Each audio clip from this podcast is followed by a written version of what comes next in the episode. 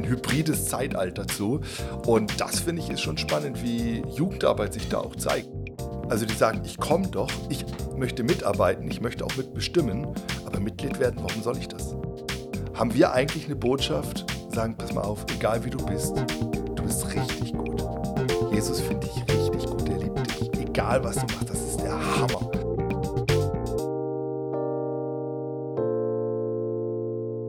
Ich sage einfach mal Hallo. Ja. Herzlich willkommen hier bei heute Doppelpunkt Morgen.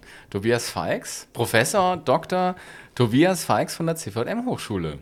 Genau, schön, dass du da bist. Ja, herzlichen Dank für die Einladung. Ich freue mich sehr. Und zum ersten Mal, und wir haben eine Premiere damit, ist die Sandy nicht im Raum, sondern Ja, sie ich ist sitze zu Hause in meinem Wohnzimmer und weine, Ja, weil ich alleine bin. das ist aber auch echt schade. Jetzt komme ich einmal, und, Ja, genau. aber ist nicht wegen mir, oder? Nee, ist nicht wegen dir, ist Ah, wegen gut. dir. Aha, Ja, genau. Das finde ich in Ordnung. Das war jetzt auch mal, mal nötig. Das letzte Mal haben wir schon die, das Feedback bekommen, dass wir uns zu viel gedisst hätten. Okay. Und deswegen ist jetzt, du Wer hat hättest denn ja- solches Feedback gegeben? Ja, aber ich, ich bin ein super Mediator und Seelsorger. Also das wäre gerade gut gewesen, Ja, wenn du genau. da wärst, Sandy. Ah. Also, ja, ja, genau. Ja, also von daher ähm, haben wir dann, haben wir dann. Aber nee, wir haben dich einfach äh, degradiert. Nein, Quatsch. Also es ist tatsächlich wegen Corona-Sachen und weil das mit den drei Leuten in einem Raum irgendwie schwierig ist und so. Von daher. Aber Sandy, du bist trotzdem herzlich willkommen, auch wenn du jetzt nicht live und in Farbe bei uns bist. Ja. Ja. Quasi outgesourced. Genau, wir haben ja gerade so eine Reihe am Start und da geht es um Vorurteile, um Urteile, die andere Leute haben gegenüber den Kirchen, den Christen, ähm, was da so passiert gegenüber Jesus. Wir haben in der ersten Folge, das ist eine Dreierfolge ja, in der ersten Folge haben wir uns vor allem damit beschäftigt, was Leute zur Kirche denken, da haben wir auch Leute befragt und da kamen ganz viele interessante Sachen raus. In der zweiten haben wir uns so die Frage gestellt, was ist eigentlich jetzt mit, mit Jesus selber? Da haben wir die Netflix-Serie Messiah rausgegriffen. Ich weiß nicht, kennst du die? Habe ich jetzt mal nachgeschaut, nachdem du mir das im Vorfeld gesagt hast, aber Okay. sonst hätte ich es ja nicht gekannt. Sehr gut, Ja. sehr gut. Vorbereitung ist der Schlüssel. Genau. Ja, Sandy ist immer perfekt vorbereitet. Die hat immer so 20 Seiten Skript dabei. Wow. Genau, was ich dann aus dem Fenster werfe. Genau, Deutlich übertrieben und überhaupt keine Darstellung der Tatsachen. So ähnlich, egal. Aber ähm, genau, schon, sehr das gut. lustig heute. Ja, Messiah, Messiah ist auf jeden Fall eine sehr interessante Serie und wir haben uns damit beschäftigt, wie ist denn eigentlich so der wirkliche oder wie sieht es denn so aus und was, was ist an den Vorurteilen dran oder an diesen, Hm. diesen Sachen, die, die in der Netflix-Serie waren. Ja, und heute haben wir uns ähm, so überlegt, du bist ja jemand, der viel geforscht hat. Ich habe tatsächlich ein paar Bücher, die ich von dir im Schrank stehen habe, hier mal so auf den Tisch gelegt. Äh, warum Menschen nicht mehr glauben, eine Familienstudie und auch was mit Jugendlichen. Genau. Ja. Ähm, die ist dann bekannt geworden unter dem Namen Generation Lobpreis. Ja. Weil offensichtlich ist das so ein Thema oder so ein, so ein Ding gewesen.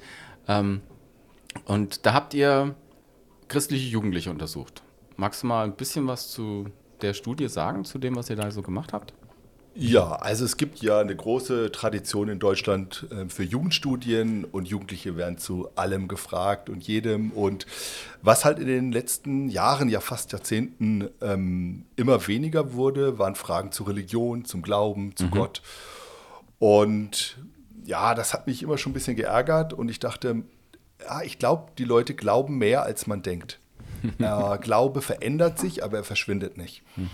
Und wir hatten dann erstmal vor ein paar Jahren eine Studie, wo wir eher Leute, die ähm, so am evangelischen Rand waren, befragt. Also Leute, die vielleicht in eine evangelische Schule gehen, offene Jugendarbeit, äh, auf christliche Freizeiten und die jetzt aber keine so persönliche Beziehung zu Gott oder Jesus haben. Und das war schon sehr, sehr spannend und interessant. Und ähm, als wir die Studie präsentiert haben und so ein bisschen mit der durchs Land getingelt sind, kam immer wieder die Frage, ja, das ist ähm, super spannend, gerade für Jugendarbeit, ähm, weil das ja so ein Jugendarbeitsklientel ist. Aber was ist eigentlich mit den Leuten, die so richtig fest glauben, ähm, die mitarbeiten, die Kirche noch gut finden und ähm, Jugendarbeit gut finden und so weiter? Und dann haben wir uns damit beschäftigt, ähm, eben bei uns im Institut Empirica, und haben festgestellt, es gibt tatsächlich überhaupt gar nichts zu den sogenannten Hochreligiösen. Also Okay, ja. Also zu den Leuten, die sich da so engagieren oder so. engagieren, also ja, das ist ein Punkt. Ähm, hochreligiös klingt ein bisschen äh, wie fundamentalistisch, ist aber gar nicht so schlimm. Ähm, nämlich hochreligiös heißt, dass es äh, Leute sind, die zum Beispiel damit rechnen, dass Gott in ihr Leben eingreift. Okay. die ähm, einmal am Tag beten, die einmal ähm, im Monat eine christliche Veranstaltung ähm, oder eine religiöse Veranstaltung äh, besuchen. Und hochreligiös ist ein Begriff aus der Religionssoziologie. Und das gibt es auch jetzt nicht nur für Christinnen und Christen, sondern gibt es sozusagen Hochreligiosität gibt es auch in allen Religionen, Judentum, Islam, äh, Buddhismus und so weiter. Und ähm, laut dem Bertelsmann Religionsmonitor, der größten Religionsstudie, die es, glaube ich, jemals gab, äh, seit 15 Jahren läuft die in 43 Ländern, ähm, gibt es in Deutschland ungefähr 23, 22, 23 Prozent der Jugendlichen und jungen Erwachsenen sind hochreligiös. Also Okay, das, ist ein Viertel der Jugendlichen und jungen Erwachsenen sind hochreligiös. Genau. Das heißt, die gehen einmal im Monat in eine in eine religiöse Veranstaltung. Veranstaltung, ähm, glauben natürlich an irgendeinen. Genau, glauben, dass ähm, ähm, Gott in ihr Leben eingreifen kann, ähm, beten in irgendeiner Form äh, und äh, haben auch ein, eine Vorstellung, wer Gott ist. Ähm, also, äh, man sagt, also eine gewisse Gottesvorstellung.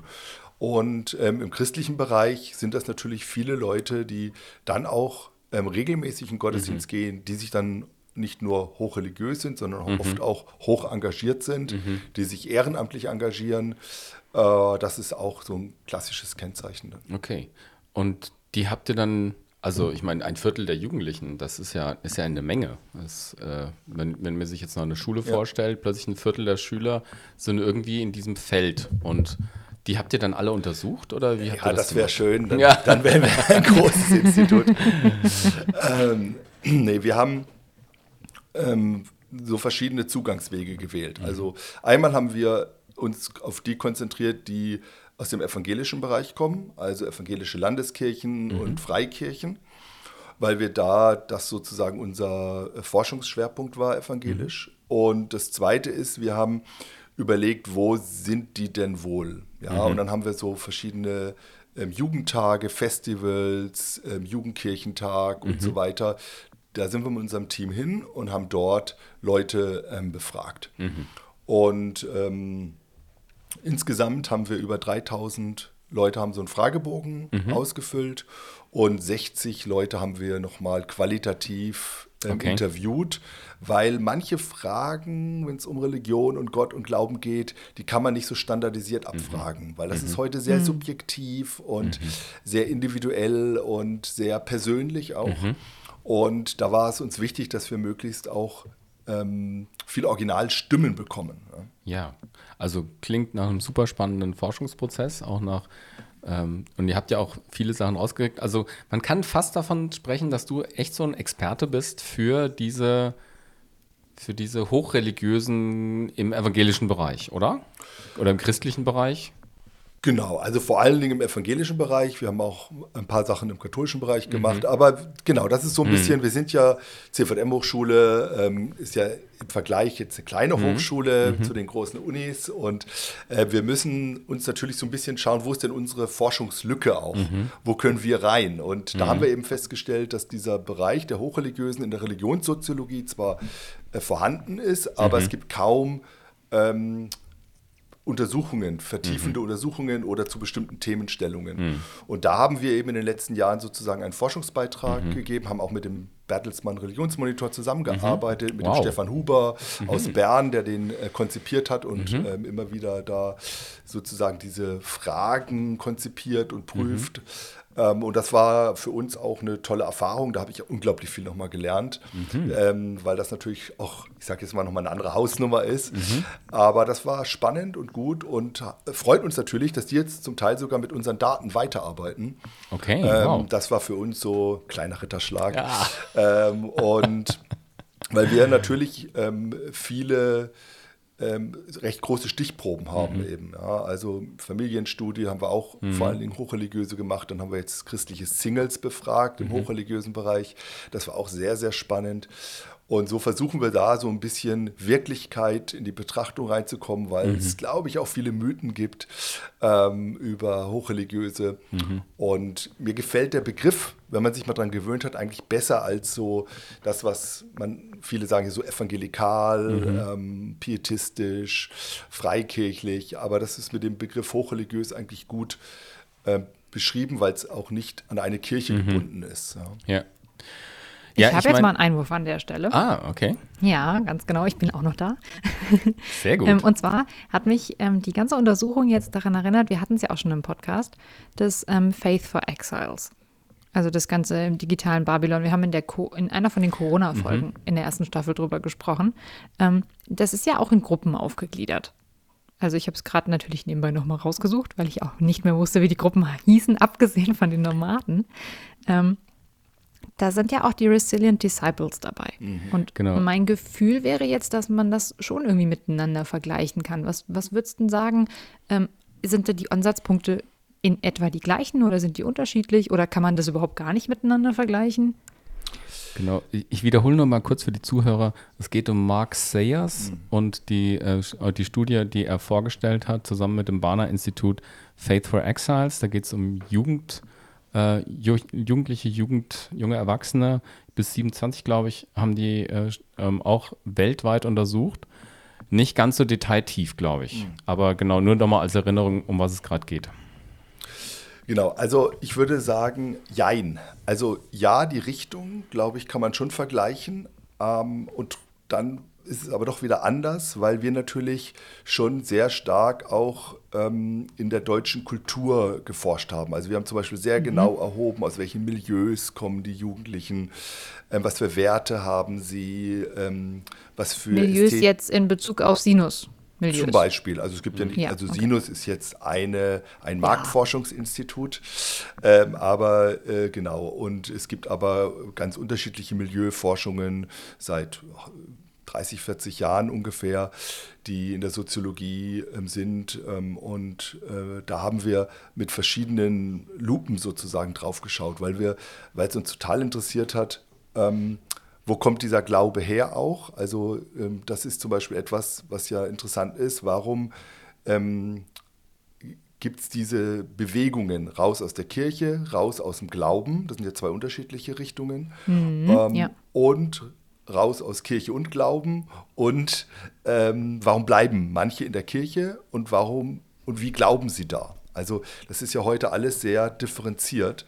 Und das finde ich schon spannend. Von daher gibt's, ähm, kann man unsere Studie schon ähm, als einen kleinen Teil der, des größeren Bildes sehen. Also wir zoomen dann sozusagen nur sehr nah ran.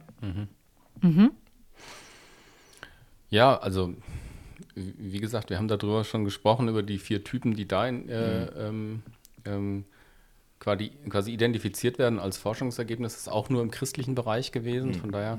Ähm, und es waren, war tatsächlich nicht so detailtief, aber auf jeden Fall interessant, dass du dich daran erinnerst. Ähm, genau. Was, ich jetzt oder was? ja, ja, natürlich. Ja, Genau. selbstverständlich. Ich wette, dass die Zuhörer sich auch daran erinnern. Okay. Ich ja. fand den zahlenmäßigen Vergleich ähm, so spannend, weil ihr ja, ähm, also Tobi, ihr hattet in eurer äh, hochreligiösen ähm, Gruppe jetzt was 24, 25 Prozent, also halt quasi ein Viertel. Ähm, und ich hatte mich noch daran erinnert, dass nämlich die Resilient Disciples deutlich weniger gewesen sind. Also das lag, glaube ich, bei, bei 10 Prozent oder sowas. Ähm, genau, und deswegen fand ich es einen interessanten Vergleich ähm, Amerika zu uns und wollte deswegen wissen, ob, wie, wie die Grundlagen sich da vergleichen lassen von den beiden Studien. Genau. Weil gefühlt würde ich jetzt behaupten, in Amerika sind die Leute deutlich religiöser als bei uns. Ja, genau. Nur da müsste man jetzt eben, da, also in diesen 22, 23, je nachdem, äh, ähm, Prozent Bertelsmann Religionsmonitor, das ist Ja. aber durch alle Religionen. Ja, da sind Okay, alle ja Muslime gut. dabei und Okay. ähm, alle Konfessionen und so weiter. Ähm, und wenn man das runterbricht auf nur evangelische, dann wären es, glaube ich, so, ähm, wenn ich es jetzt richtig im Kopf habe, um die 18, 19 Prozent. Ja, Na also, gut, das ähm, sind aber ja trotzdem mehr. Ja, das äh, ja, finde ich spannend. Das, ähm, Ja. Ja. Also super, dass wir hier auf jeden Fall einen Fachmann haben für die Leute, die ja auch viele Vorurteile abkriegen. Ja. ja? Also ähm, wenn man irgendwie so ein, so, ich sag jetzt mal, äh, so, so ein paar, paar Sachen, die uns da so aufgefallen sind, wenn man in die Kirche geht, wenn man sich da überhaupt reintraut oder am Ende sogar regelmäßig gesehen wird oder in eine Jugendgruppe, dann ist man irgendwie, also gefühlt mit so einer Art Makel behaftet oder man hat ein bestimmtes Bild, ähm, was, man, was man eben äh, plötzlich abkriegt. Ja, also die, der hat keinen Spaß am Leben zum Beispiel. Oder der darf keinen Sex haben. Oder äh, sind das nicht die, diese hochreligiösen Leute, die irgendwie äh, äh, Homosexuelle ziemlich doof finden, wenn nicht sogar äh, die komplett ablehnen oder so? Und dann, also genau, und darum geht es uns auch so, ein- so ein bisschen zu, zu fragen, oder und beide Seiten so, so mal zu sehen. Ähm, dass man sagt, okay, da gibt es offensichtlich Menschen, die identifizieren sich mit hochreligiösen und mit christlichen evangelischen Werten oder so. Und dann gibt es irgendwie die anderen.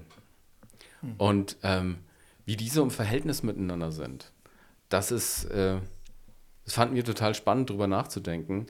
Und vielleicht auch irgendwo mal dahin zu kommen, dass man sagt, äh, wie ist dieses Verhältnis? Oder was, was können die einen vielleicht neu lernen und die anderen vielleicht auch lernen von den anderen? Also so, ähm, um mal ein bisschen die, in die Richtung zu, zu geben, wo wir eigentlich hinwollen. Genau.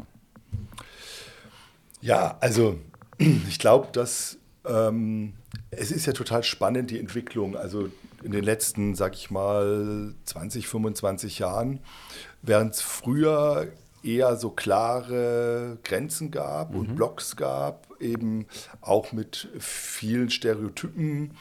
Ähm, das sind die, die geglaubt haben und die, die nicht geglaubt haben, die, die in die Kirche gegangen sind, die, die nicht in die Kirche gegangen ist, sind. Da gab es eben evangelisch, katholisch, dann gab es ein paar komische Freikirchen, aber das hat, das war sozusagen die Majorität, ja, und dann gab es die Leute, die nicht geglaubt haben. Und irgendwie bei Konfirmation oder Kommunion, da waren dann irgendwie alle zusammen, ja, und so. Und das hat sich ja tatsächlich äh, verändert, ja. Ähm, wir erleben ja, dass äh, immer mehr junge Leute gar nicht mehr wissen, zu welcher Konfession sie gehören. Also dieser Konfessionsmarker, also ich gehöre zu einer Konfession, evangelisch, katholisch, freikirchlich, Baptist, FEG, Pfingstler, was auch immer. Das war früher ein Identity-Marker. Ja, da habe ich dazugehört. Und dieser Identity-Marker, der ist verloren gegangen. Also Beispiel Generation Lobpreis, wir haben da so am Anfang so Pre-Tests gemacht, um den Fragebogen zu testen. Und da äh, geht so ein Pre-Test, geht ungefähr so, 50 Jugendliche sitzen in einem Raum, füllen aus den Fragebogen und müssen zu jeder Frage sagen, wie sie das verstanden haben, damit wir prüfen können, ob die Fragen, wie wir sie stellen, überhaupt das treffen, was die sagen. Und bei dieser Frage, bei welcher Kirche bist du Mitglied, war, hat sich eine 16-Jährige gemeldet und gesagt, Herr Feig, kann ich mal kurz telefonieren? Dann sage ich, äh, ja, ich muss kurz fragen, wo ich dazugehöre. Ich gehe immer freitags dahin, aber ich weiß gar nicht, was das ist. Ja. Ähm, Bezeichnende Situation. Genau, und das hat sich dann auch in diesem Pre-Test ergeben, dass Mhm. diese Mitgliedschaft überhaupt für viele nicht keine Bedeutung, aber Mhm. von dieser hohen Bedeutung ähm, sich verändert hat. Mhm. Und deshalb haben wir dann eine neue Frage reingenommen, Mhm. nämlich Zugehörigkeit. Wo gehörst du, wo fühlst du dich zugehörig? Ja? Mhm. Wo fühlst du dich zu Hause? Wo fühlst du dich angenommen? Ähm, und das konnten die Jugendlichen viel besser beantworten, Mhm. ja? weil sie wussten, ah, okay, das ist mein Jugendkreis oder Mhm. das ist mein Café, wo ich hingehe oder was auch immer. Und das finde ich ist ähm, schon spannend. Das heißt, es gibt da, in der Soziologie nennt man das so eine Verflüssigung der Grenzen. Und ähm, das ist ein bisschen wie äh, äh, früher, jetzt, kann, jetzt werden ja gerade wieder die Grenzen geschlossen, Europa, ja. Äh, die Grenzen sind offen und die Jugendlichen, die fahren da so durch und halten da an, wo sie sich wohlfühlen. Ja, und dann gucken sie vielleicht erst später, ach, in einem Land bin ich denn gelandet? Ah, die sprechen eine andere Sprache, komisch. Ja, aber die sind nett, hier ist es schön, ähm, hier werde ich gebraucht. Ja. Und, ähm, und ich glaube, das ist so ein, eine Entwicklung, die wir haben. Und ähm, eine zweite Entwicklung, die da mit einhergeht, ist, dass ähm, die Folge ist, dass wir eine große Pluralisierung haben. Das heißt, ähm, eine Pluralisierung heißt, dass es nicht mehr eine Konfession, Religion, Glaubensart gibt, die über den anderen steht, ja, wie das Christentum in Deutschland über Jahrhunderte, das war sozusagen die zentrale Religion, sondern alle Weltanschauungen, Glaubensanschauungen, Glaubenserfahrungen stehen gleichwertig und gleichzeitig nebeneinander. Und ähm, dadurch hat natürlich die eigene Glaubensbiografie auch eine ganz ähm, neue Aufwertung. Ja, das ist positiv. Aber die klassischen Konfessionen verlieren nochmal weiter. Ja, das ist sozusagen der inhaltliche Grund. Und das bedeutet auch, dass es eben nicht mehr so diese großen Blöcke oder Richtungen gibt, sondern sehr viele einzelne, die sich dann wieder neu gruppieren. Deshalb gibt es viele viel Bewegung gerade auch in der christlichen Landschaft. Ähm, es, äh, es werden Gebetshäuser gegründet und so weiter. Ja, ähm, und so klassische CVM-Vereine, wo man so Mitglied werden konnte und so, die haben es gerade schwer, weil die jungen Leute ähm, nicht mehr diese klassischen Vereinsidentitäten suchen, sondern diese Zugehörigkeit. Und deshalb ähm, ist es tatsächlich sehr, sehr spannend gerade, was sich da neu bildet. Das heißt, es gibt eine ganz neue, ganz neue ähm, Bewegungen, die gerade entstehen. Ja, Aber wie kann ich denn da den Unterschied verstehen? Also wenn ich jetzt auf der einen Seite, also von meinem Gefühl wäre die Zugehörigkeit von einem Verein oder beziehungsweise der Schritt, ähm, Mitglied von einem Verein zu werden. Ja, weil ich ähm, davon ein Teil sein möchte, weil ich da mich zugehörig fühle. Also Zugehörigkeitsgefühl. Ähm, umgekehrt hast du, kann, kann ich natürlich, würde ich total dahinter stehen zu sagen, dass ähm, da ein deutlicher Mitgliederschwund ist. Und da ist es ja nicht nur bei christlichen Vereinen, das kann ja so gut wie jeder Verein eigentlich ähm, verzeichnen, dass die Mitgliederzahlen und die Begeisterung der Teilnahme an sich ähm, eher zurückgeht und die Leute zwar gerne mal dahin kommen, aber dann nicht zwangsweise den Schritt gehen, ähm, Mitglied zu werden, wie das vielleicht vor zwei, drei Generationen noch völlig normal gewesen ist. Ähm, aber wo ist denn quasi da der Unterschied jetzt zu sehen? Ja, also der Unterschied ist, dass ähm, dieses Mitgliedwerden keine Bedeutung mehr hat. Also die sagen, ich komme doch, ich möchte mitarbeiten, ich möchte auch mitbestimmen, aber Mitglied werden, warum soll ich das? Ja, also ich hatte jetzt eine äh, Riesendiskussion auch mit meiner Tochter. Ja, also wir, wir gründen gerade eine Gemeinde neu und überlegen, wie kriegt man da, ähm, ähm, wie kriegt man das irgendwie gut mit dieser neuen Zeit, äh, dass sich Leute identifizieren und zugehörig und Mitglied und ähm, und das ist total spannend, weil äh, für mich Mitgliedschaft natürlich eine Bedeutung hat. Da kann man dann mitwählen und in Vorstand und mitbestimmen. Und sie sagt, nö, ich werde nicht Mitglied. Nö, das, also warum soll ich denn Mitglied werden? Das ist doch komisch. Nee, ich will, ich will dabei sein, ich will, ich will auch mitentscheiden bei den Sachen, die mich angehen, aber ich will da nicht ähm, äh, Mitglied werden. Also, und ich glaube, das ist so ganz, das ist ein anderes Denken. Ja, Zugehörigkeit äh, macht sich an anderen Dingen fest.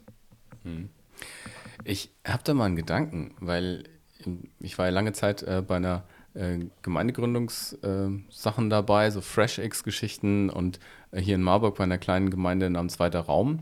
Und das war für uns natürlich auch immer eine große Frage. Was ist eigentlich Mitgliedschaft? Wie, wie wird man Mitglied? Oder und das hat auch nicht äh, völlig nicht hingehauen. Also lauter Leute wie deine Tochter. Und ich habe immer mal den Gedanken gebracht, ey, es gibt so viel Abos, die man hat. Also es gibt ja keine Zeitschriften mehr, aber Netflix ist ja ein Abo, auf Aber es das. ist monatlich kündbar. Ja, genau. Also, damit, mhm. also es ist, es ist ein Abo, aber ähm, es ist monatlich kündbar. Ich bin mit der möglichst größte möglichen Unabhängigkeit. Ja. ja ich habe sozusagen in der Hand. Während du das Gefühl hast, oder die, die jungen Leute haben das Gefühl, wenn sie jetzt da Mitglied werden, dann ist das was Langes, Schweres, äh, Verantwortungsvolles und das passt nicht in ihren Lebensentwurf, in ihre Vorstellung von Schnelllebigkeit, Digitalität, r- schnell rein und wieder raus. Ich gucke rein, gefällt es mir, bleibe ich, gefällt es mir nicht, gehe ich wieder raus.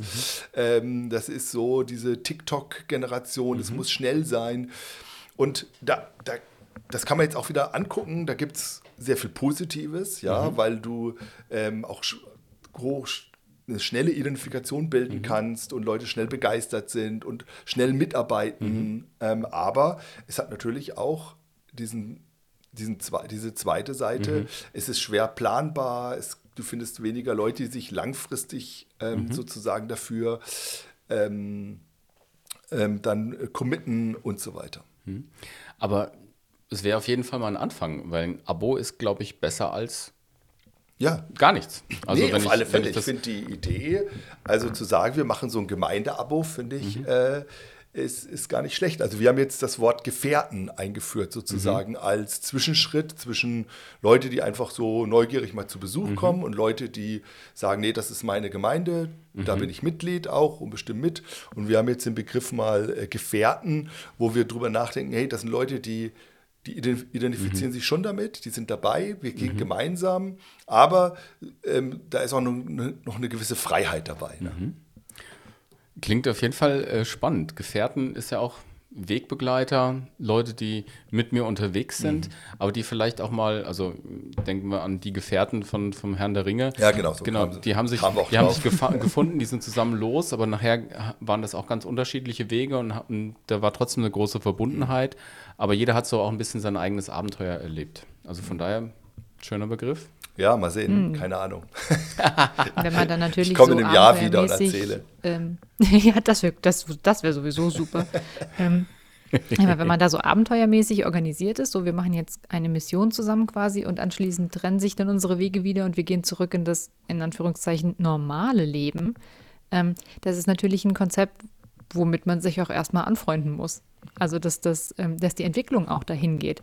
Denn ähm, ich höre dann sofort 20 Stimmen ähm, schreien, die, die sagen, ja, aber wie will man denn solche Leute dazu bringen, dass die mitarbeiten? Und dann haben wir so eine hohe Fluktuation von, von Mitarbeitenden und dann ist es ja so schwierig, wie sollen denn dann die jungen Leute wieder eine Bindung aufbauen und so weiter und so fort. Ähm, von daher, also mir persönlich finde das Konzept auch ähm, ein, ein Schritt in die absolut richtige Richtung. Ähm, aber ich könnte mir vorstellen, dass das, also bis das hier so bei mir angekommen ist, ich schaue heraus auf mein schönes Dorf, dann ähm, aber, aber ich, ein paar Hürden. Ich, ich würde da noch mal eine Lanze brechen für die jungen Leute, ne? Also, äh, weil, äh, also nicht gegen dich, sondern äh, gegen, gegen nee, diese Vorurteile. Also ja. man ja, spricht in der Forschung tatsächlich von altem Ehrenamt und neuem Ehrenamt. Also es ist nicht nur für äh, äh, christliche Jugendliche mhm. so, sondern es ist insgesamt ein Phänomen. Ähm, und das Alte und Neue ist nicht alt gut, neu schlecht oder umgekehrt, sondern Auf es ist gar einfach anders. Fall. Es ist einfach ja, anders. Genau, es ist genau. eine andere Form von Verbindlichkeit. Also äh, wenn ich alle Studien der äh, letzten äh, Jahrzehnte vergleiche, sind diese, ist diese Generation Lobpreis ist am engagiertesten. Die hatte den höchsten Prozentteil mhm. von ehrenamtlicher Arbeit. Ähm, nur anders, ja. Ähm, ja. Und äh, das ist, glaube ich, das Entscheidende.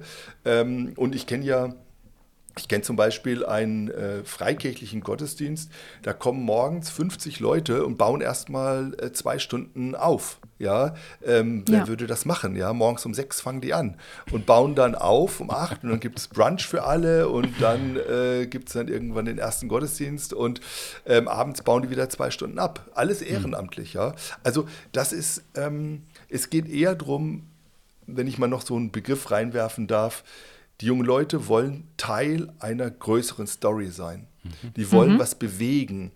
Ähm, wir, wir, erleben das ja in ganz vielen Casting-Shows und so weiter, dass, dass, dass Leute so Teil mal so One Moment of Fame, ja, also mhm. irgendwo mal dabei sein. Und ja. ähm, das, das haben christliche Jugendliche ja auch. Also die mhm. wollen auch irgendwo dabei sein, was bewegen, bei was Größerem, sich einsetzen.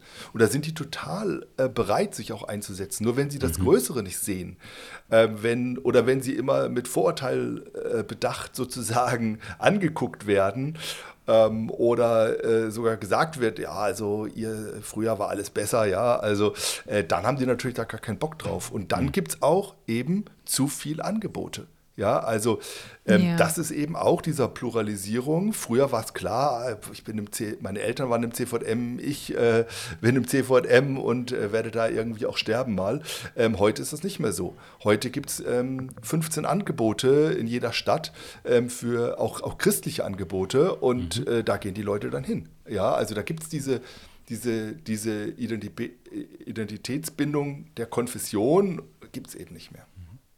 Und genau da würde ich jetzt zum Beispiel auch reinwerfen und sagen, dass da Corona natürlich auch das Nötige jetzt zu beigetragen mhm. hat. Ich meine, wir mhm. leben jetzt mittlerweile ein Jahr ähm, im ja. Lockdown, ähm, ja. noch nicht 100 Prozent, aber so gut wie.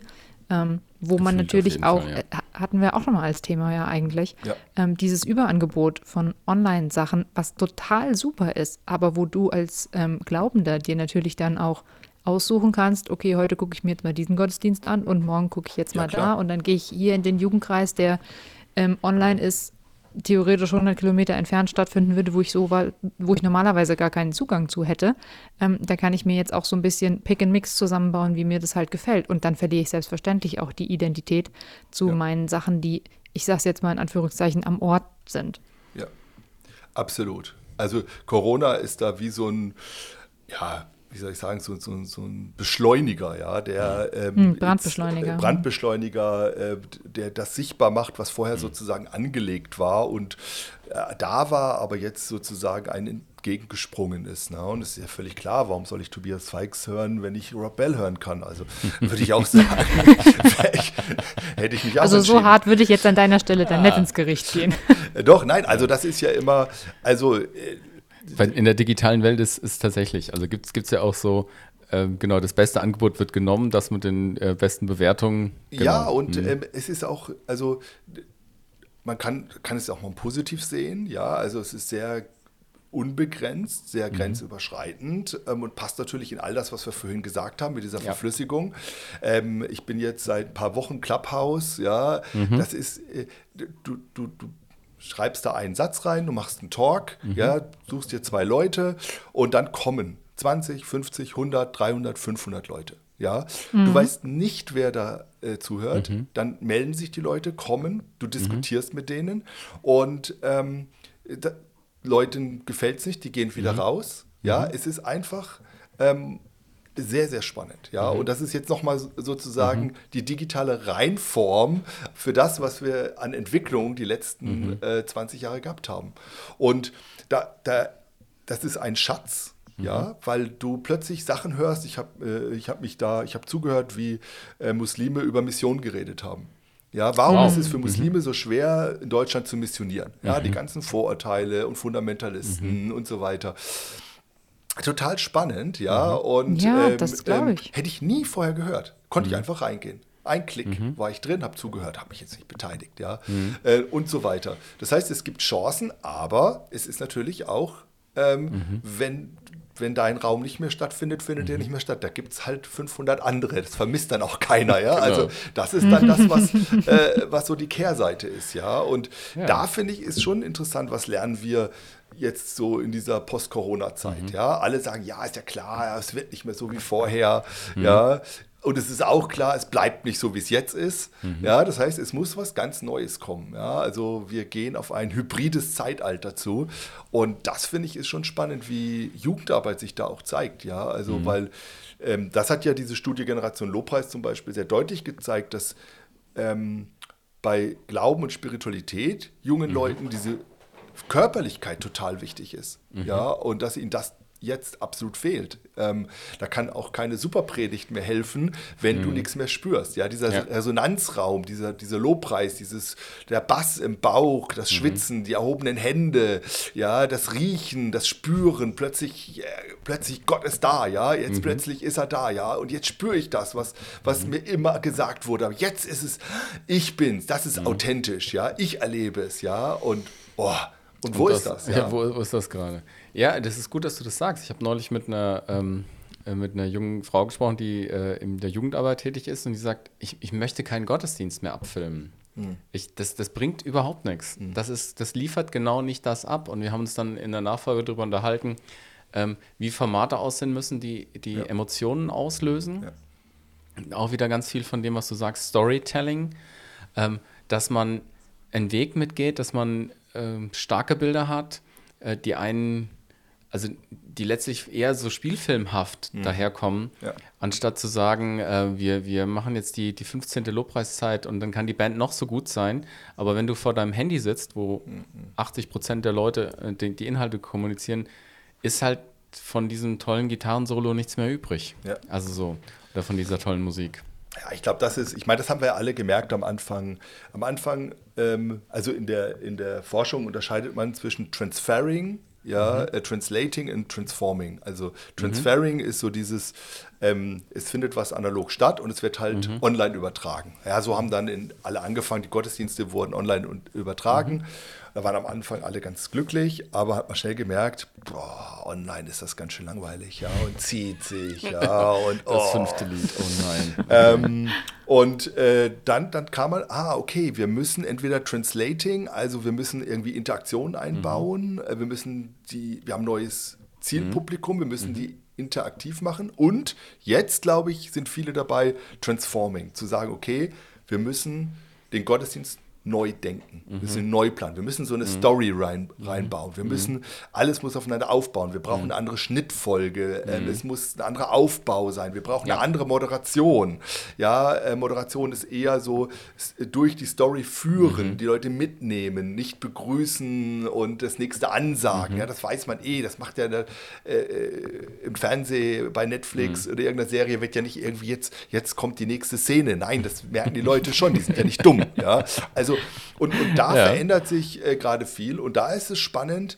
Ähm, wie entwickelt sich das weiter? Also das, äh, da freue ich mich und bin selbst gespannt und Ja, es schiebt uns letztlich in der Jugendarbeit noch ein bisschen den Ball rüber. Euch natürlich an der CVM-Hochschule auch. Ihr bildet die Leute ja, Ja. aus. Wie, wie habt ihr denn darauf jetzt reagiert? Auch in der Ausbildung von den Menschen, die in diesen christlichen Milieus hinterher unterwegs sein werden? Ja. Ja, das beschäftigt uns natürlich total. Also ähm, einmal sind wir natürlich erstmal als Institution selbst betroffen. Das heißt, alles ist ähm, online. Ja, also ähm, es gab, glaube ich, letztes Jahr im Herbst hatte ich drei Präsenzvorlesungen. Dann ging es wieder alles äh, zurück. Und das bedeutet, dass Also drei Termine. Drei Termine, drei Okay, Wochen. ja. Ja, also Wochen, das mhm. Semester hat angefangen. Ja, ja. Im Oktober hatte ich die ersten drei äh, Wochen hatte ich noch präsent äh, oder so hybrid, also kleinere Klassen und der Rest wurde übertragen und so. Aber es waren zumindest mal ein paar Leute vor dir, die reagiert haben und ähm, äh, wo du das äh, gesehen hast und so eine Atmosphäre ähm, entstanden ist. Und ähm, genau, ansonsten ähm, sind wir ständig am Lernen, wie wir die, äh, wie wir die Inhalte, the medium is the message, natürlich jetzt digital äh, methodisch rüberbringen. Ja? Und das ist, äh, würde ich sagen, schon richtig viel Arbeit, und anspruchsvoll. Ähm, und wir versuchen da die Studierenden mit reinzunehmen, damit es so ein doppelter Effekt ist. Also einmal, natürlich sind sie, müssen sie das jetzt auch damit umgehen lernen. Ähm, aber sie können natürlich auch lernen, wie sie mal später damit umgehen, was sie davon lernen. Und Klar. Ähm, genau, da macht man natürlich immer wieder so Feedback-Schleifen und man guckt, ähm, wie das ankommt und man versucht ähm, sehr viel Kreativität und neue Methoden äh, zu lernen. Und natürlich, da geht es mir wie allen anderen auch. Ähm, Padlet, Mentimeter und so weiter, die ganzen äh, Kahoot und so weiter. Äh, Das kannte ich vorher alles, also vielleicht vom Namen, aber ähm, habe das mal ab und zu mal Mentimeter eingebaut, aber das war, jetzt ist es alles Standard in jeder Vorlesung. Ne?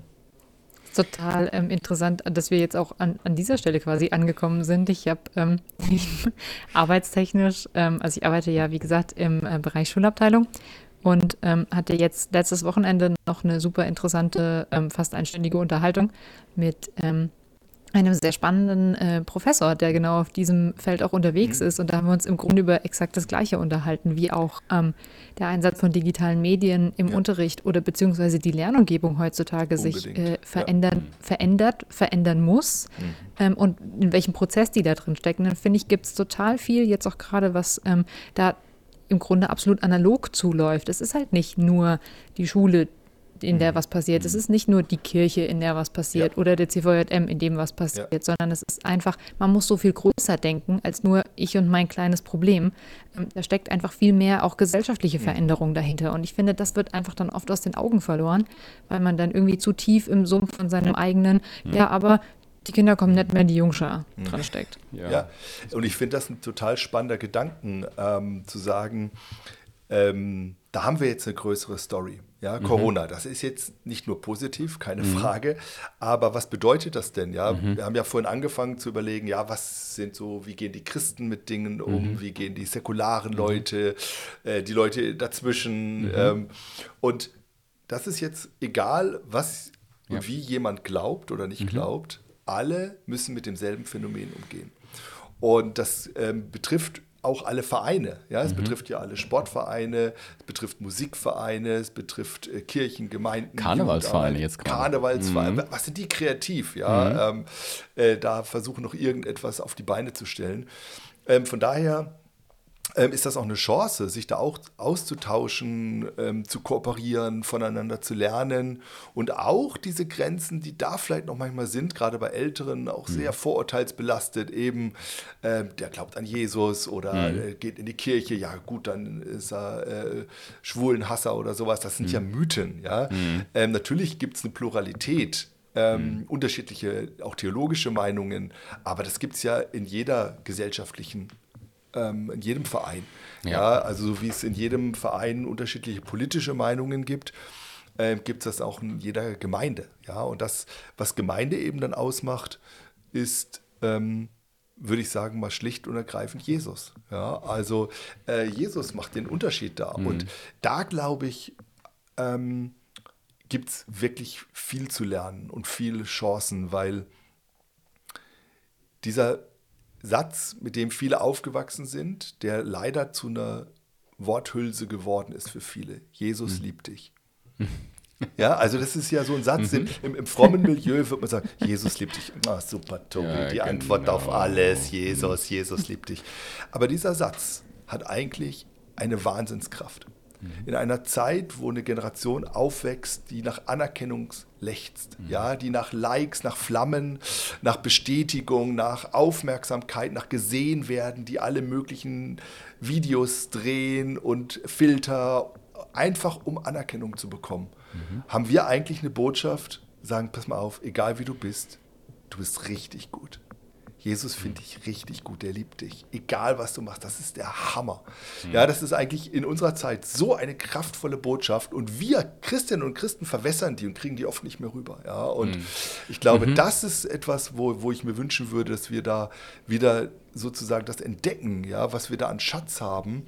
Ähm, und ähm, ich glaube, das ist, ähm, wenn wir das eben nicht so exklusiv und dominant und verurteilen, sondern mit der Liebe, über die es da eigentlich geht, ähm, teilen, ja, ähm, dann glaube ich, ähm, gibt es da wirklich viel voneinander zu lernen und haben wir viel zu geben auch.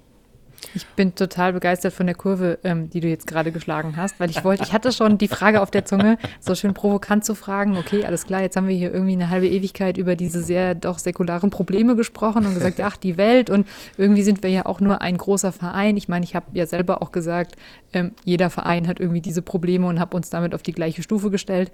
Ähm, von daher finde ich das total super, dass du jetzt gerade nochmal herausgearbeitet hast, dass aber wir als Christen dann nochmal dieses Alleinstellungsmerkmal eben haben ähm, und uns darauf auch fokussieren sollten. Ich habe persönlich ganz oft ähm, irgendwie diesen Satz im Ohr, ähm, oder andersherum, nicht ein Satz, sondern einfach die- diese Stellungnahme zu dem Satz, den du genannt hast, ne? dieses Jesus liebt dich, ähm, dass das so, so viel vorkommt und ja auch verwässert wird und dadurch irgendwie so jedem um die Ohren gehauen wird und ach ja, komm, wen interessiert's? Eigentlich steckt im Glauben doch so viel mehr drin als einfach nur Jesus liebt dich. Aber wenn du es halt runterbrichst, dann ist es aber das Elementare, wie du gesagt hast. Es ist halt das Alleinstellungsmerkmal, was uns aber auch trennt von ganz, ganz vielen anderen Religionen auch und eben ganz viel von dem Weltlichen, dass da so viel mehr dahinter steckt an dieser Stelle.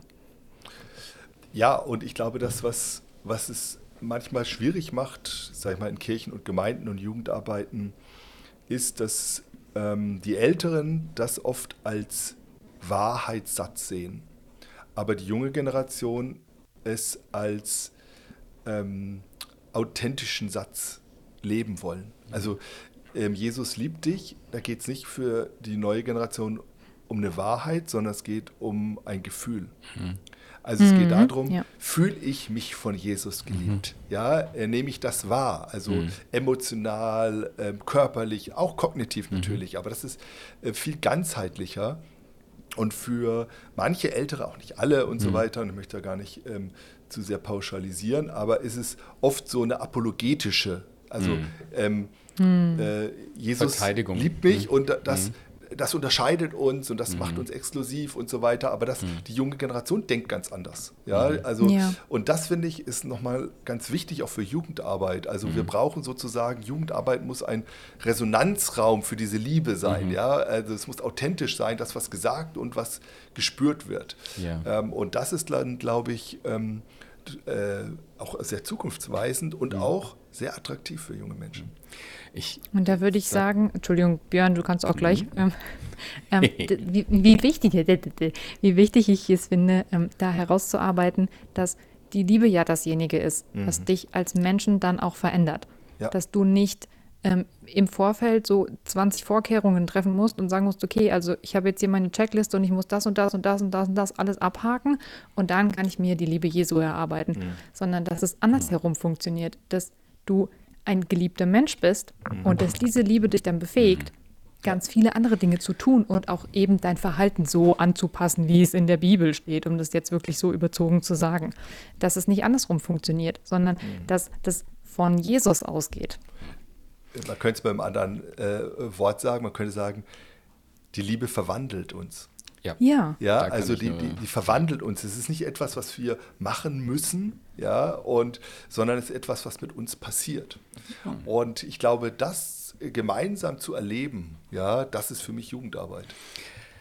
Super Stichwort, weil ich möchte einfach nur einmal auf die zweite Folge hinweisen, wo die Bella ähm, genau dazu was gesagt hat. Nämlich, dass Liebe so ein bisschen der Kern von der Kirche ist, die sie gründet, gerade im Café 27 in Herborn und auch das Café 27 letztlich.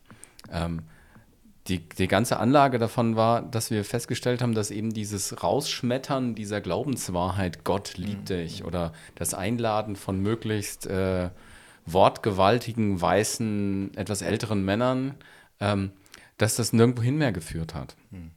Und wir, äh, also im CVM äh, Dillkreis ist das dann überführt worden in letztlich ein, ein Element, ähm, wo man einfach Liebe erfahren kann, wo man reinkommt und Ja. das ist, ist ähm, ich habe es in, in der Andacht von Thomas Jödin, ich weiß nicht, ob du, ob du den kennst, der kommt aus Göteborg und ähm, der hat es mal so beschrieben, äh, dass äh, die drei Sätze, die am, am meisten ähm, was auslösen bei, bei Menschen, ist, äh, du bist zu Hause, du bist geliebt und das Essen ist fertig.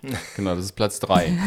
Genau, also irgendwie war das, ich, ich, ich kann die Quelle raussuchen, aber das Essen ist fertig auf Platz drei. Und zu sagen, okay, du, du kannst hier sein, du hast, kriegst einen guten Kaffee, du kriegst äh, was, was dazu und du spürst ein bisschen was von dieser Liebe, die dahinter steckt.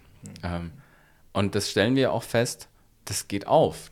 Die Jugendlichen, wir haben jetzt gerade eine, eine Aktion, also wenn ihr das hört und noch keine Postkarte abgekriegt habt, habt Geduld. Wir schreiben ganz viele Postkarten gerade an Leute, von denen wir wissen, wie wir, die hin, wie wir, die- wie wir da hinkommen, ähm, weil die uns auch fehlen. Weil da eine liebevolle Beziehung gewachsen ist zu Menschen. Und erst dann später Fragen gestellt werden wie, äh, wo kommst du eigentlich her? was was Ja. passiert eigentlich so? Und so weiter und so ja, fort. und das Mhm. ist ja der, als Theologe würde ich jetzt sagen, ja, und dafür gibt es einen theologischen Begriff, Inkarnation. Ja. Ja, ja das ist so, also ähm, Gott wurde Mensch, ja, Mhm. und Jesus ist nichts anderes als Gott zum Anfassen, Mhm. Gott zum Erfahren, Gott zum äh, Zuhören, zum Sehen, zum Riechen, zum Schmecken, mit Essen. Deshalb hat Jesus auch ständig mit den Leuten gegessen und getrunken. Ja, also das ist ja fantastisch. Ja, der ist ja mit den Leuten rumgezogen. Das war ja ein ständiges. Alle fanden das ja auch, auch skandalös. Ja, und das sollten wir wieder viel mehr machen. Ja, und ähm, es gibt ja in den Synoptikern gibt es ja zwölf große Reden Jesu, ja, Matthäus-Evangelium, und es gibt zwölf große Gastmale. Und ich denke immer, liebe Leute, merkt euch das. Nie mehr predigen als feiern. Ja, das ist ja schon echt ein richtig gutes äh, Schlusswort, finde ich, äh, weil wir jetzt auch Ja. so in der Ziel, Zielgeraden sind. Nie mehr predigen als feiern. Äh, genau. Vielleicht muss man nicht immer so kalorienhaltige Sachen machen, jetzt wo die Fastenzeit anfängt oder so. Morgen erst. Oder, Erst Ja, genau, morgen. morgen, morgen wir fängt die, genau, genau. Oder ähm, dann doch so durch die Corona-Phase so der Bauch ein bisschen spannt, aber okay, lieber feiern und predigen und predigen und feiern. Ja, cool. Tobi, danke, dass du da warst. Ja, danke, super spannend mit euch beiden. Mhm. Ähm, jetzt sind wir gerade so richtig in Fahrt gekommen. Mann. Ja, an sich, wir müssen jetzt noch zwei Stunden weitermachen, aber es ist ja nicht weit weg. Und keine Sorge, ich habe mir auch noch Notizen gemacht für ähm, Teil 2. Genau. wir, wir, kriegen oft auch Feedback von äh, unseren Zuhörerinnen und Zuhörern, ja. die dann Fragen haben. Und Super. Dann, ja, auch, genau. ähm, was mich mhm. total interessiert äh, bei den Hörerinnen und Hörern, wie, wie sie die Sachen erleben. Mhm. Ja, ob sie sagen, ja, das kann ich nachvollziehen. Oder ob sie auch sagen, nee, das erlebe ich hier in meinem Kontext ganz anders. Weil das ist ja auch so was Spannendes, dass wir große Lebensunterschiede zwischen ähm, Stadt, Land haben, zwischen mhm. den Generationen haben. Und das ist ja auch so eine Pluralisierung mhm. der Lebens Lebensformen und da bin ich immer hoffentlich sehr lernfähig und lernwillig, äh, da zu lernen von euren Hörerinnen und Hörern. Total gern. Wir spielen das gern zurück und machen dann vielleicht nochmal eine, eine Fortsetzung oder nochmal ein, ein anderes Thema, ähm, je nachdem, wie es auch zurückkommt. Und damit wären wir am Ende. Schön, dass ihr dabei wart. Heute Doppelpunkt morgen. Genau, ihr wisst, wo ihr uns abonniert, wo ihr auch mal ein Like da lasst oder es teilt. Äh, Wenn es euch interessiert hat. Auch Sandy und Björn brauchen Anerkennung. Genau, auch Sandy und ich brauchen Anerkennung, genau. Ja, und. Manche äh, mehr, manche weniger. Sandy ist voll, voll seltsam, dass du jetzt tatsächlich nicht im Raum bist, aber schön, ja, dass du ist, trotzdem. Das ist okay, ich kann auch von hier zu Hause aus über deinen Werbeblock lästern. Okay. Ich lasse den einfach dir das nächste Mal. Du machst das nicht so gerne, gell, nee. mit dem Werbeblock? Nee. Ja, genau. Von daher.